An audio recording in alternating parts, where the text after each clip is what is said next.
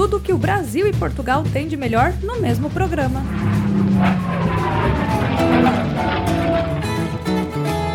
Acompanhe agora o Sem Escala. Aterrissou, Ana. Começou sem escala o nosso programa piloto aqui. Calma lá, calma lá, calma lá. Aterrou. Queres tu dizer? Aterrou. Né? O que, que é aterrou, Ana? É aterrizar. Não é só para a comunicação fluir. Brincadeira.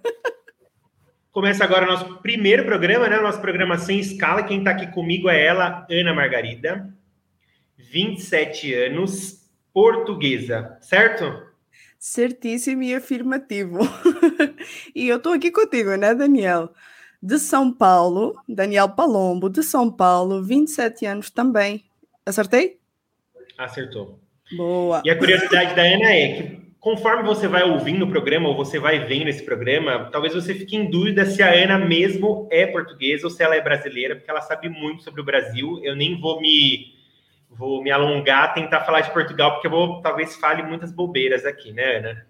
Ou talvez não, né? Que eu acho que já tens aí uma grande escola. Pelo menos lidando comigo, eu acho que tu já tens aí uma grande escola já.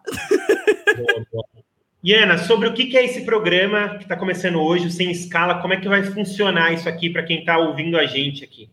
Ora bem, o Sem Escala é um programa que junta Brasil e Portugal, ou seja, junta a Rádio Transmundial do Brasil e a RTM Portugal, e o objetivo aqui é nós termos assim uns bate-papos, né, umas boas conversas uh, sobre variados temas. Uh, contamos também com convidados, surpresa, portanto vocês não podem perder, têm que ficar atentos. E todos esses temas, é claro, uh, vão ser tratados com uma perspectiva do Evangelho. Boa, boa. E a nossa primeira conversa, nosso primeiro tema aqui é aquilo uhum. que talvez seja mais rápido ou aparente que nos une, né? Que é a língua portuguesa, né? Exatamente, exatamente. Ou seja, nós falamos a mesma língua, mas a pergunta agora que eu coloco é: será que a gente fala realmente a mesma língua? E como, você, como eu já comecei falando, eu falei aterriz, aterrizou, né? E você falou que é aterrou, né? Já é uma coisa diferente. Então, quer dizer, quando o avião vai, vai pousar, vocês falam aterrou, é isso? Vai aterrar, exatamente. O avião acabou de aterrar. O avião aterrou. Aí, como é que vocês falam? Aterrissou. Uau! Essa eu não sabia muito. Aterrou é uma coisa tipo assim, mais para terra, tipo assim, vai aterrar, de colocar na terra, debaixo da terra. Acho que deve ter alguma semântica faz parecida. Sentido. Concordo, sentido. faz sentido. Mas essa eu não sabia, assim, eu ia ficar. Eu fiquei perdido. que mais? Um, eu sei uma coisa que vocês falam assim que, que é o Malta, né? Que é diferente. Que eu sempre sim, falo sim, sim, sim, é de Malta. O que, que é Malta, Ana? Malta, para vocês, no caso, é galera. É que nem às vezes a gente, eu chego assim para o meu grupo de amigos uh, e de repente eu sei lá, quer fazer um comunicado ou só quero evidenciar que a minha presença está ali, eu só falo, ô oh, malta! Aí é a mesma coisa dizer, ô oh, galera, tipo, presta atenção. Basicamente uma é coisa, isso. Uma coisa que eu percebi também que a gente é diferente, que o que eu não sabia isso, mas os portugueses são mais literais, né? O brasileiro gosta Sim. de usar coisas mais abstratas, né? Eu costumo dizer o seguinte: o brasileiro tem essa característica, esse detalhe assim muito bom, que é bem pormenorizado, ou seja, vai mais ao detalhe das coisas. O português é, parece que todo o tempo conta, então todo o tempo é precioso, então tem que ir direto ao assunto e não se pode desperdiçar nenhum minuto. Uh, talvez seja por isso que se calhar a gente tem fama de ser um bocadinho grosso, mas a gente não é não, prometo.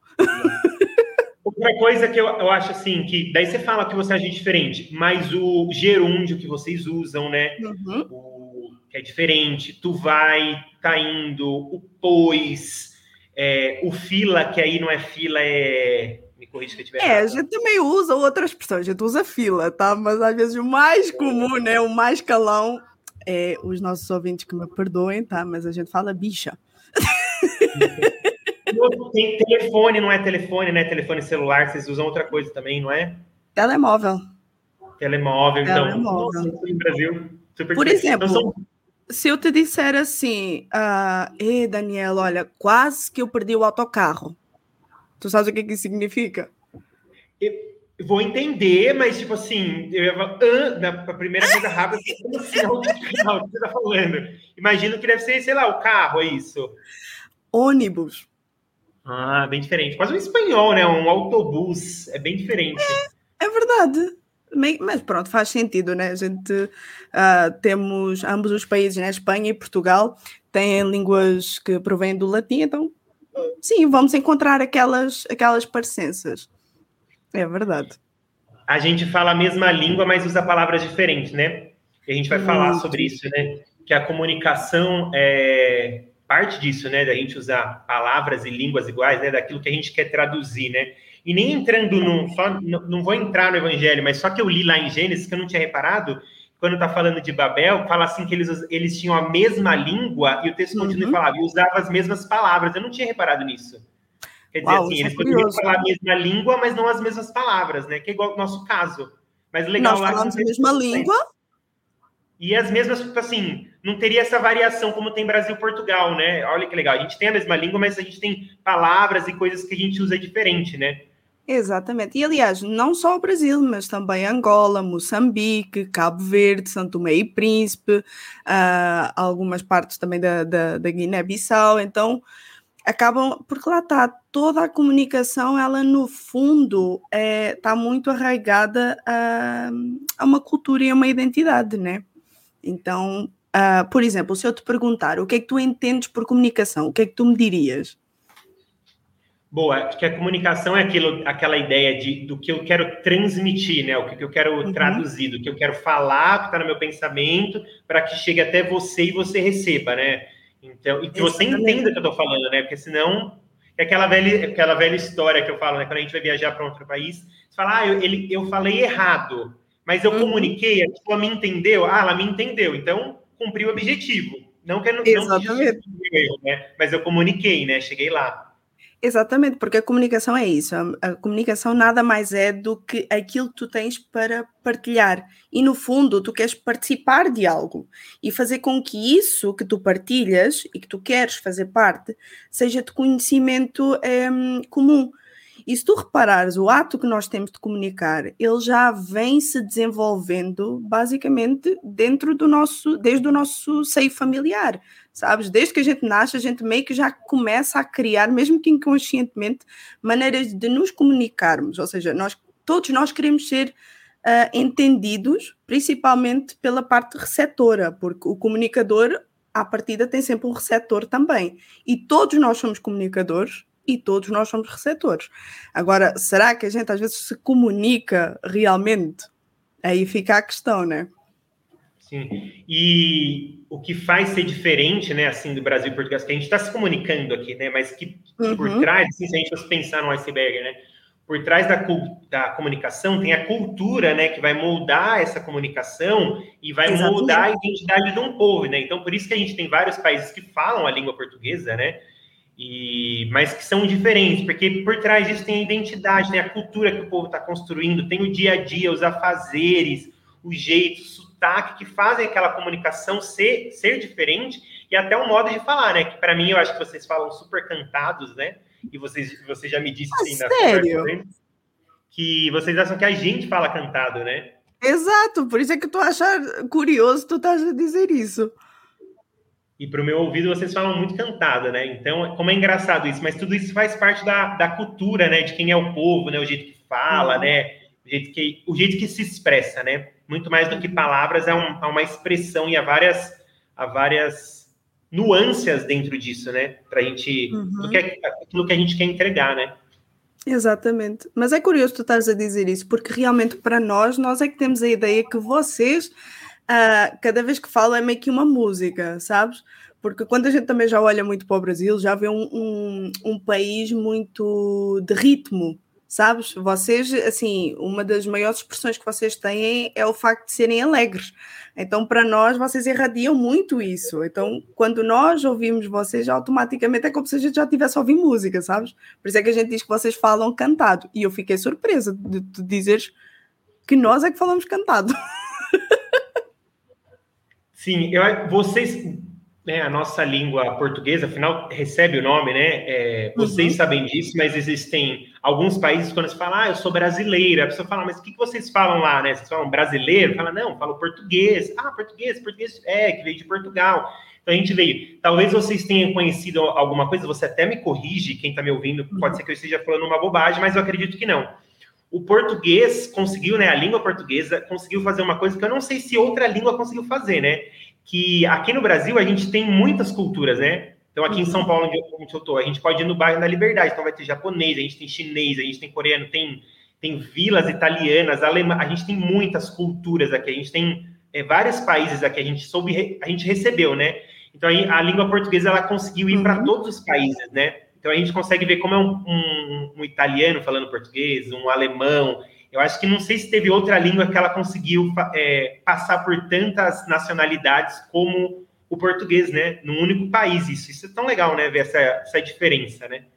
É verdade, e de certa forma é algo que conforme a língua ela vai expandindo, a comunicação ela também vai se tornando cada vez mais possível e, e dá hum, aquela sensação de que bom, algumas barreiras são quebradas, principalmente a barreira linguística, a barreira de, dessa impossibilidade de não conseguir, eh, dessa impossibilidade de nos comunicarmos. Então, à medida que a língua ela avança e outros povos se conectam com ela, mesmo que seja uma língua diferente, é o que dá, dá essa união, mesmo que sejam uh, de culturas diferentes. Uh, porque nós sabemos que a cultura nada mais é do que um conjunto de valores, de crenças, de ideais e por aí vai. Então, toda a língua ela é muito construída nisso. Aliás, a língua ela faz parte de uma cultura. E eu não sei se acontece aí com vocês, eu creio que sim, daquilo que, que eu sei, um, o Brasil, né, por ter um, vários estados, mesmo assim a língua ela é, eu não vou dizer modificada, mas assim, diversificada porque cada, cada estado tem a sua, a sua forma de, de, comunicar, a sua forma de usar a língua, tal e qual como aqui. Somos um país pequenino, sim, mas cada região vai ter uma maneira muito peculiar de falar. Há, por exemplo, expressões aqui do sul que provavelmente não são conhecidas no norte do, do país e vice-versa. Aí eu creio que não seja diferente. Exatamente, acho que a, a língua ela encontra o seu aspecto familiar, né, daquela questão do cotidiano, do dia a dia e daí uhum. ela tem essas nuances diferentes, né? Que a cultura influencia, influencia totalmente a língua. Então, no Brasil, a gente tem o Rio Grande do Sul, é, que o pessoal fala mais, fala mais cantado ainda, o tu, tá indo. Tem o jeito paulista, o meu, o humano. Tem o carioca, que é mais aquela coisa arrastada, puxada. Tem o mineiro, o mineirês. Tem o, o nordestino. Então, a gente tem muita, tem muitas, muitas nuances fonéticas. É uma língua muito, muito, muito, muito rica, né? Exatamente. Mas quem está ouvindo a gente, com certeza está se perguntando o que, que tudo isso tem a ver com o evangelho, né? É aquela pergunta, né? O que, que tudo isso tem a ver? Diz aí, Exatamente. o que, que tudo isso tem a ver com o evangelho? Olha, principalmente pelo facto um, de que nós não podemos esquecer a questão da identidade. Ou seja, da mesma forma como nós uh, fazemos parte de um coletivo, na verdade, nós somos, um indivíduo, somos indivíduos que somam e agregam uh, muito a um coletivo, à sociedade onde nós estamos, ao nosso seio familiar e por aí vai. E é isso que eu acho curioso, porque a identidade é algo muito singular e o próprio Deus é que nos deu isso. Só que, assim, de uma forma também muito singular, nós somos agregados a outro tipo de, de comunicação, a outro tipo de cultura. Mas será que essa identidade nos é tirada? Ou será que é agregado? O que é que tu pensas sobre isso? Nossa, foi profundo, estou aqui, estou refletindo o que você está que você tá falando. Mas, Mas eu falei devagar, não falei? ok.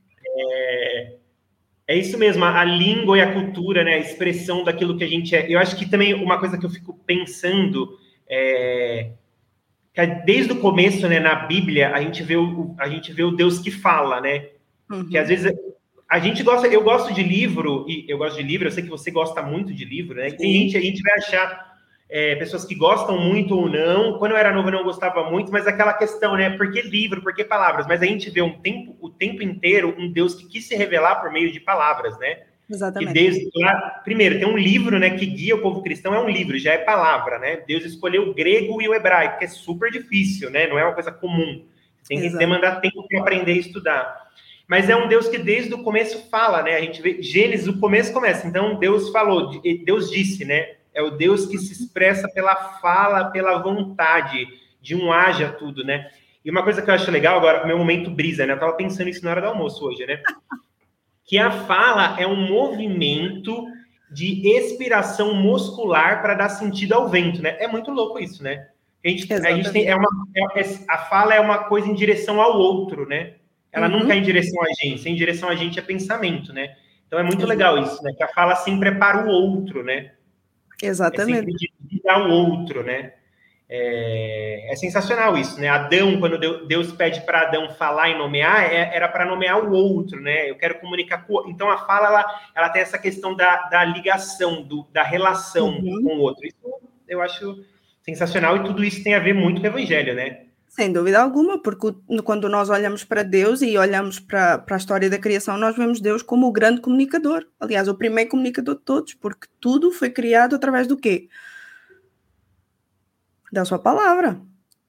A maneira como ele falava, haja. Só o haja, ou seja, a maneira como ele comunicou, tudo se criou. Então, a maneira que Uh, nós vamos também soltando as nossas palavras, e lá está, como tu disseste muito bem, é sempre para o outro, e isso também vai criando vida, isso vai criando algo, nem que seja um, criar um relacionamento de amizade, ou sei lá, promover um trabalho, uma coisa assim do gênero, e sair-se bem na vida também pode ser. Então, assim, tudo uh, é gerado a partir daquilo que se comunica, e Deus é o grande comunicador.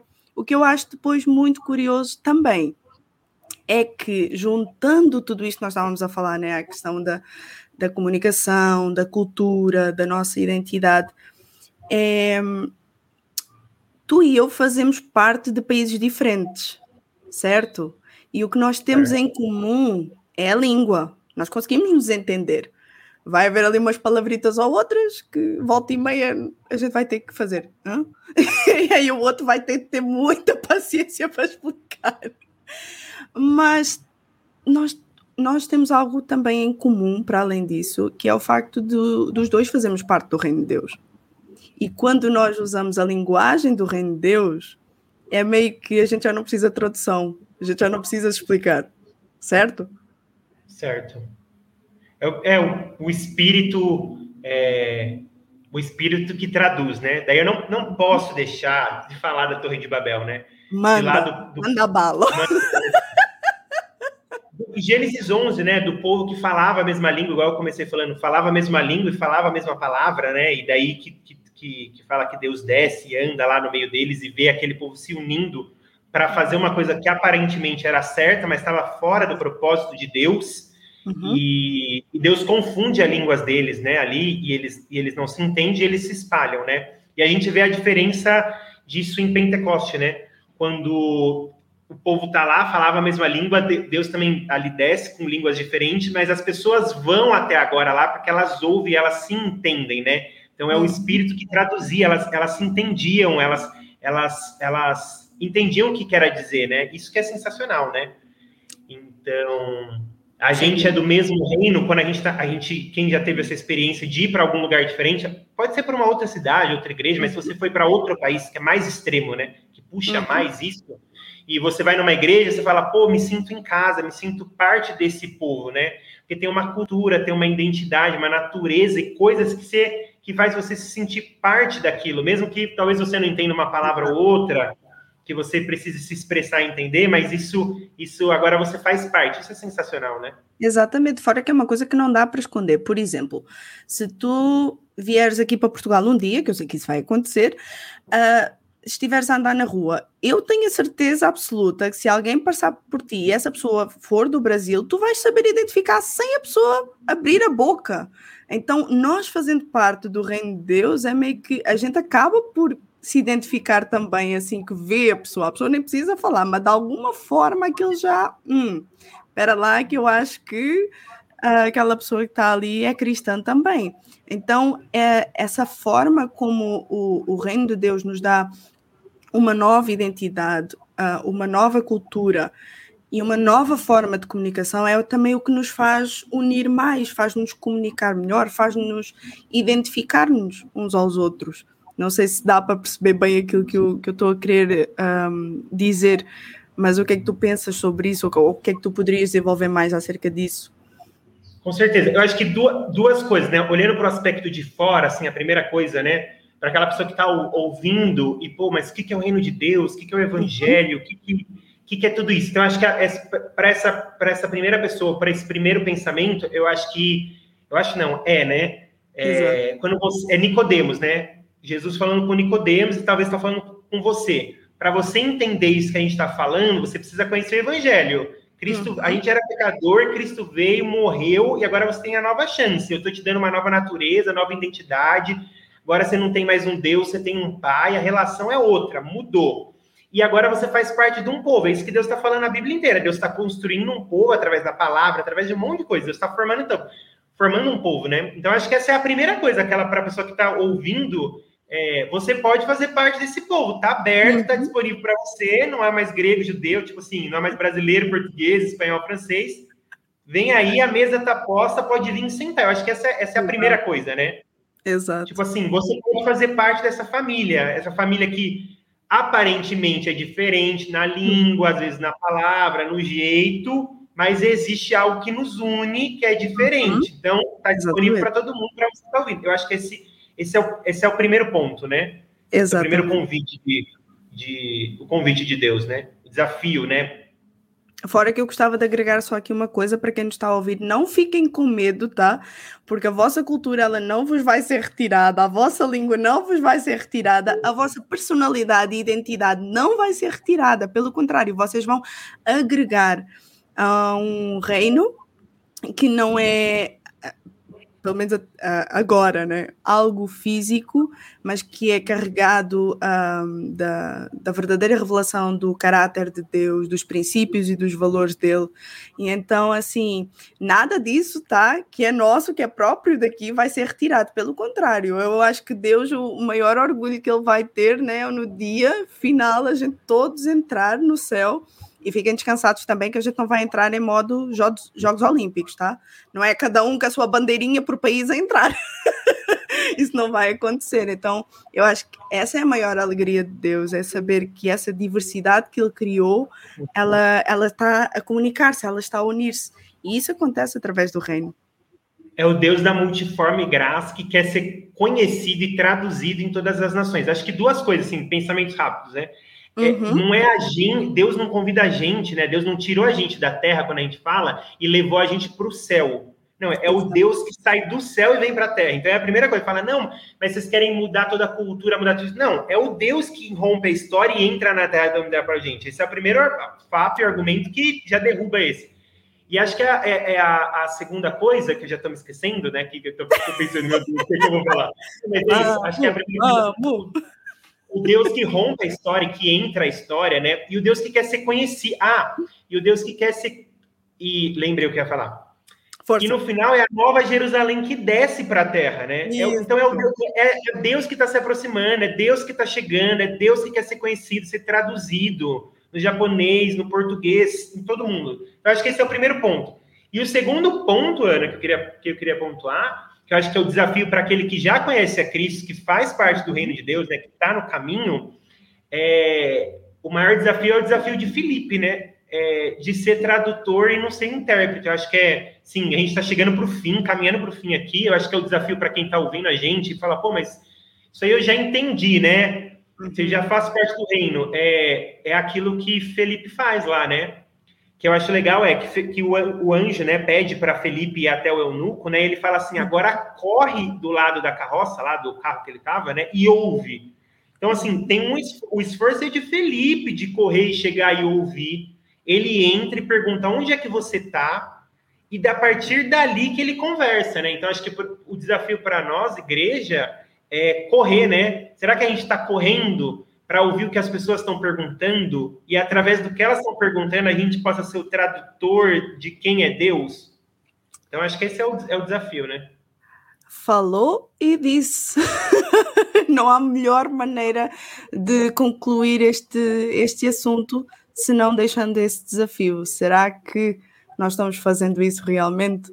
Uh, nós agora que temos essa nova identidade, essa nova cultura e que, gente, se se fosse coisa ruim, a gente não, não promovia, né? Mas como é muito bom e nós vivemos isso, então é claro que a gente vai promover e estamos aqui também para traduzir uh, qualquer dúvida ou qualquer questão que vocês tenham. Nós vamos estar de volta, certo, Daniel? Está acabando já, Ana? Já, isto, isto passa rápido. O que é bom acaba depressa, já diz a minha avó. Está no fim, já pensei que a gente ia falar mais aqui. Amém, isso aí. Então, então, acho que minha palavra final desse tema aqui é que a gente possa ser tradutores e não intérpretes, né, de Deus, né? Deus convida a gente para ser embaixadores e filhos, né? Porque só uhum. vai ver o pai aquele quem vê o filho, então a gente precisa ser filho de Deus para ser tradutor e não ser intérprete, né? E assim terminamos, Anas. Assim, essa é a, essa é a minha palavra final. Por hoje tá. Adeusinho, até a próxima. Ou então só tchau. Programa Sem Escala é uma parceria entre a RTM Brasil e a RTM Portugal. Podes acompanhar-nos também em vídeo pelo canal youtube.com/barra Rádio Transmundial. Partilha ou compartilhe.